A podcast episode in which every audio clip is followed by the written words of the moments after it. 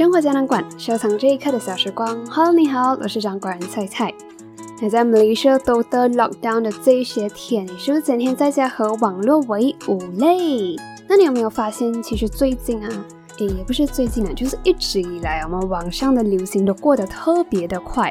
尤其是我们在 register vaccine 的那些天，我们的 Instagram story 就是布满了各种人家按不进去 state 和成功 register 到 vaccine 的 terima kasih，然后慢慢慢慢就变成 Instagram story 上面都陆续收到 my suggested vaccine appointment 的 screenshot，然后再到上个星期就是家人群、朋友群都在疯传的一个关于绿色、蓝色、金色、紫色测测你的人格主导色，对，那个网上心理测验。那虽然讲说网上的流行来去匆匆啊，更迭的速度也真的是很快。可是有一种流行，你发现吗？它去了又来，真是经久不衰。那我说的这个流行就是。网上的心理测验，那在很久很久很久之前呢，我就有做过一个心理测验。它是讲说一个瓶子有两种颜色的组合，然后那边就有四十九个瓶子，然后就会有四十九个性格，然后你就任选一个你看顺眼的，然后你就是属于那个性格的。然后再到前一阵子蛮出名的，就是一个韩国的颜色心理测验。它心理测验的 layout 蛮特别，就是 window pane 的那种 layout。然后它心理测验的结果呢，就有什么深海蓝，然后香草色、香槟色。然后再到上个星期我们流行的网上心理测验，又变成了我们那个测测你的人格主导色。那我上面说过的三个，你有说过哪几个呢？你觉得哪一个更准？那欢迎在我们这个 YouTube video 下面留言。或者是 DM 我们生活胶囊馆的 Instagram Moment Capsule Gallery，跟我一起分享哦。那其实上面的三个心理测验我都有做过啦。可是对于这个去了又来，然后每每都能掀起热潮的网上心理测验，它底下到底代表着什么呢？你有仔细想过吗？我这一期的生活胶囊，就让我们一起来聊一聊令网上心理测验风潮经久不衰的我们现代人的心理吧。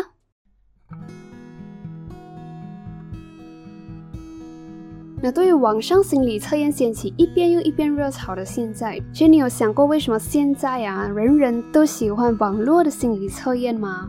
其实，在我之前呢，我们雷士已经有人写过文章讨论这个网络心理测验了。然后写这个文章的 page 就叫 My Psychology，My 心理学。而在这个 My 心理学讨论网络心理测验的文章上面，他们就要讨论到为什么现在我们大家都喜欢网络心理测验。还有为什么我们都觉得网络的心理测验那么的准？还有就是专业心理测验和网上心理测验的差别。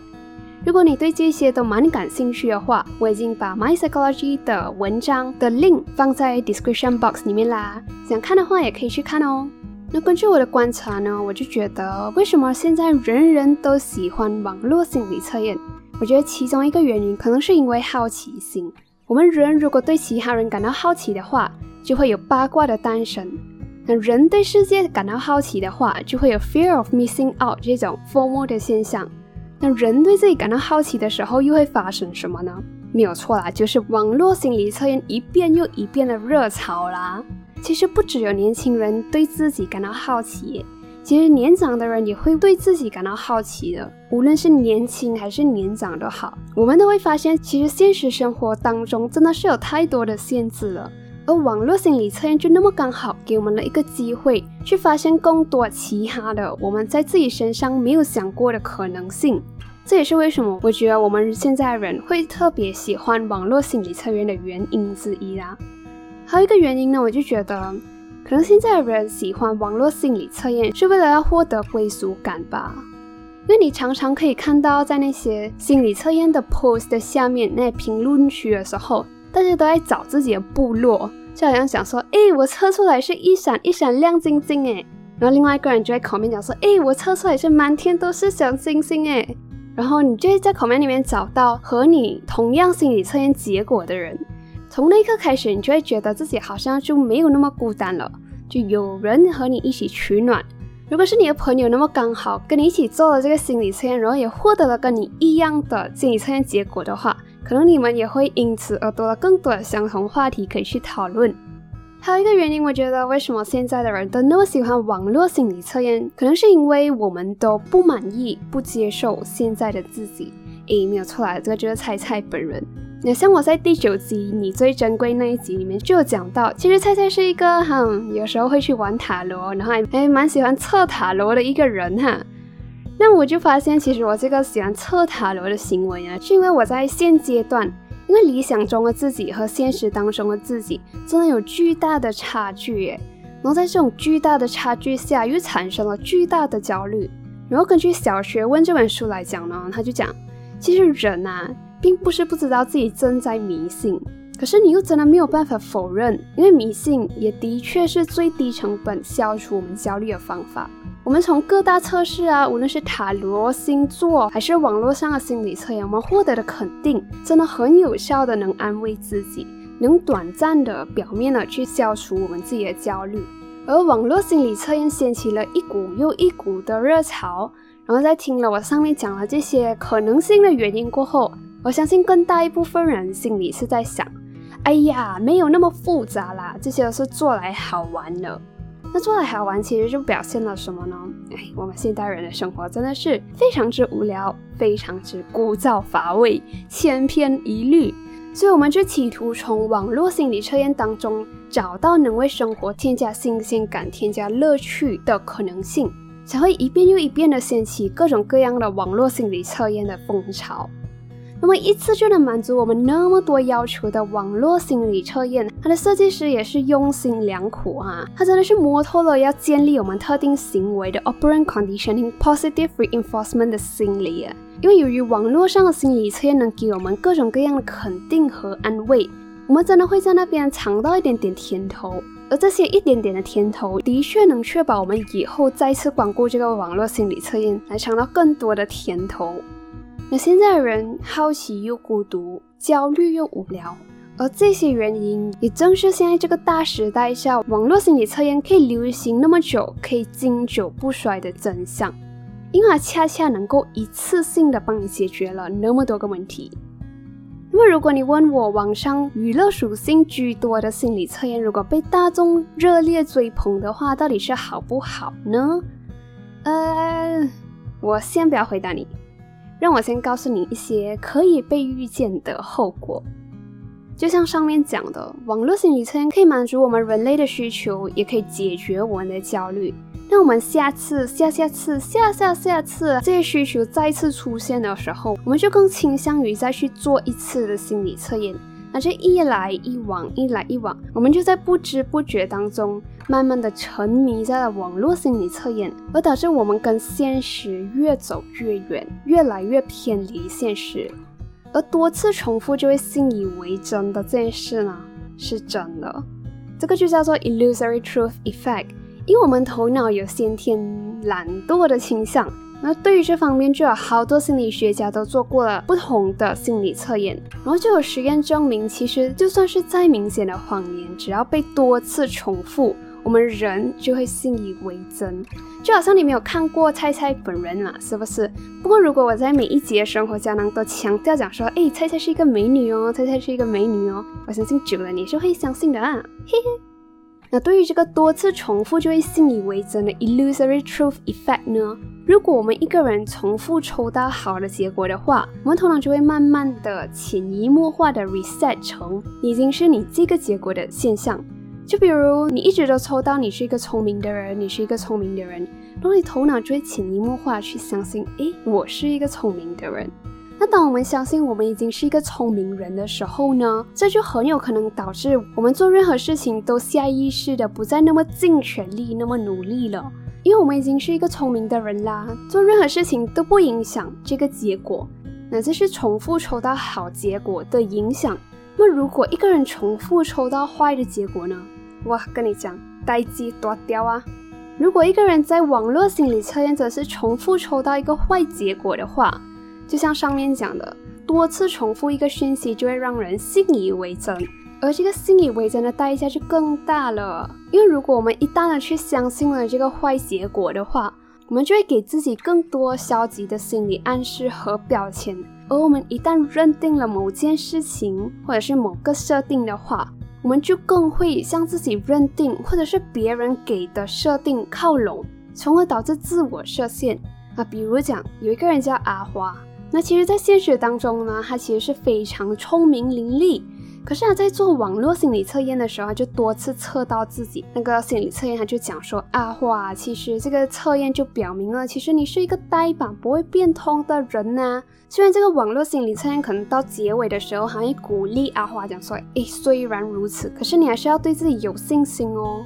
可是看了这一大篇心理测验的结果过后，重复抽到那么多次的这个坏结果的话。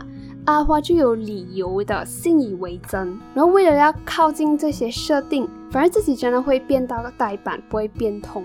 而如果阿花真的是想要在现实当中成功朝自己的理想迈进的话，他需要花费更大力气去打破这些心理暗示和标签，才能成功诶。那虽然以上都是菜菜一直在插刀这个网络心理测验啦。可是都讲说，最好的批评是给予改善方案的批评。那么如果没有给出改善方案的话，就看起来，嗯，我想啊，以上都根本没有任何的卵用。所以稳住老铁，此局有解。那俗话说得好，在哪里跌倒就在哪里站起来。可是可怕的是，不是你不想站起来，而是你根本不知道你在哪里跌倒了。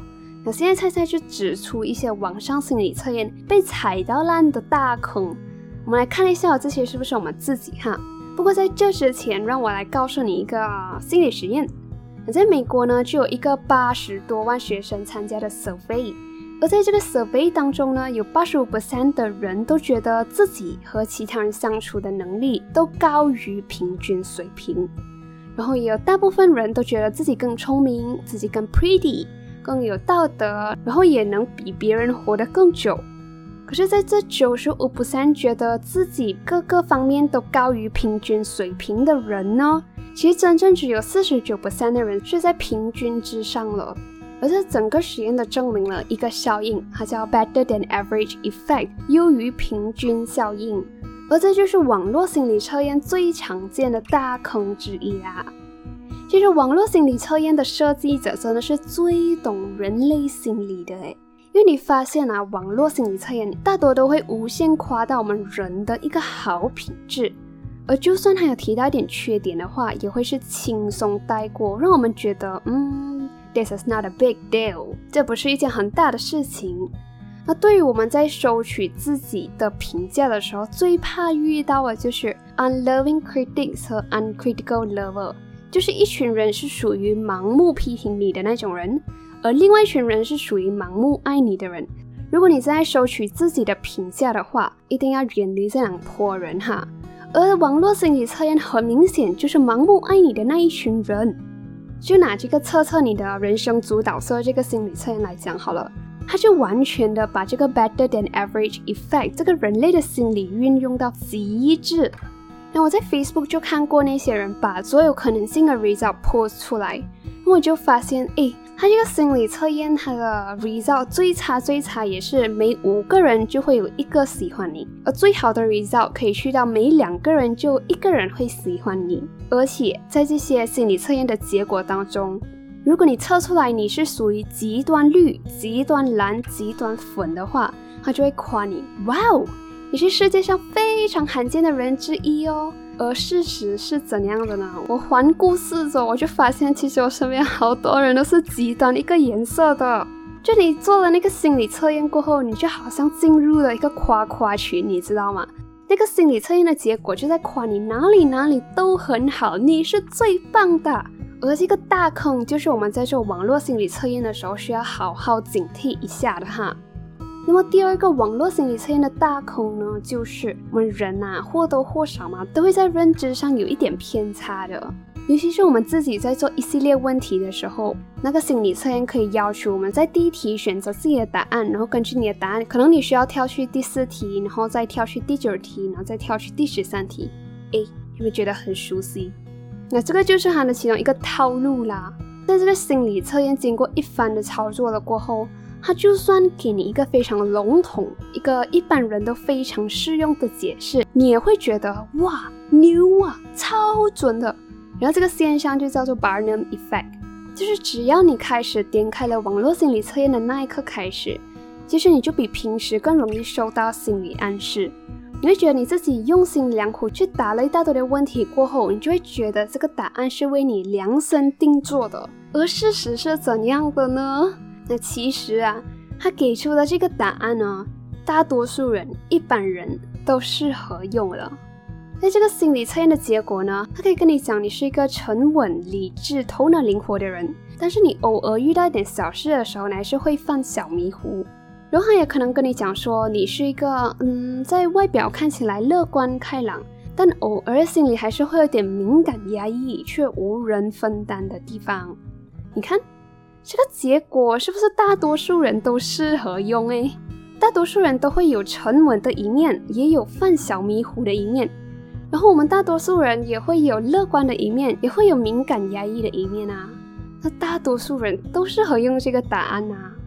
那这种网络心理测验的结果啊，真是信手拈来的。我相信你现在也可以随便说出一个，而就是这种一个笼统一般人都适合用的心理测验的结果的分析，就正是我们需要仔细核实的地方之一。那如果你做网络心理测验的原因只是要一个真实的反馈的话，其实我们可以为自己去找一个更可靠的信息来源。去培养自己收集真实讯息的方法。那研究就表明，其实最能给你真实反馈的人，正是你的伴侣和陌生人。那网络心理测验呢，属于娱乐的属性居多啦，玩玩开心就好哈。所以也要注意自己沉迷，好玩也不要多玩哈。毕竟就像上面讲了，多次重复的讯息就会信以为真，我们这个人类的 illusory truth effect。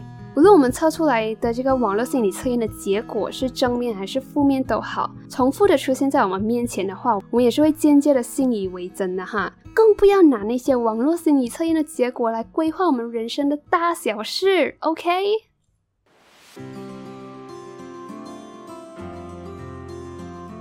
好了，总的来说，网络心理测验呢，我们真的需要搞清楚自己，我们为什么要开始做这个心理测验。我们到底是想从这个网络心理测验当中收获什么东西？我们想获得的是肯定还是安慰？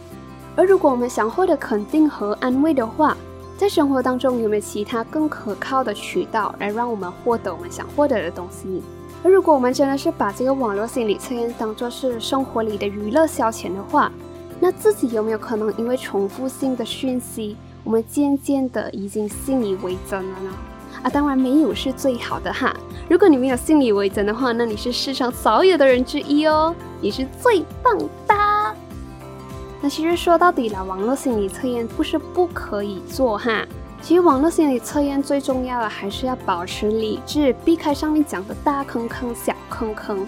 那仔细看一看它这些经过一系列操作过后给你的结果，那它的结果是不是一般人都适用的非常笼统的总结呢？还是他给你的这个分析有没有过于夸大某些人格优点的趋向呢？那在自己拿到网络心理测验的结果了过后，核实现实的自己，看这些他给你结果的描述是真实的你，还是你理想中的自己？而且再说了，一时的网络心理测验是不能代表一切的，我们的成功也不是靠测出来的啊！要向目标靠近，更需要的是我们直面现实。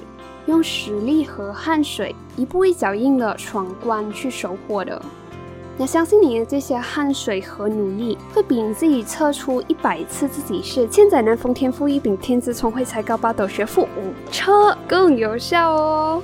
那谢谢你又认真听完一集的生活胶囊啦。如果你喜欢今天的内容，也想要让更多可能喜欢生活胶囊馆的人发现它的话，那欢迎到 Apple Pod 上给生活胶囊馆星星打好，review 打满。或者你想要小额赞助菜菜经营生活胶囊馆这个 podcast 的话，也可以在这个 description box 里面找到赞助菜菜一杯奶茶的 link 哦。生活胶囊馆收藏这一刻的小时光，想生活过得舒坦是没有捷径的。但如果这一集可以让你在往更好的方向去的路上少踩一些坑，那是最好啦。那么我们下个星期见啦，拜拜。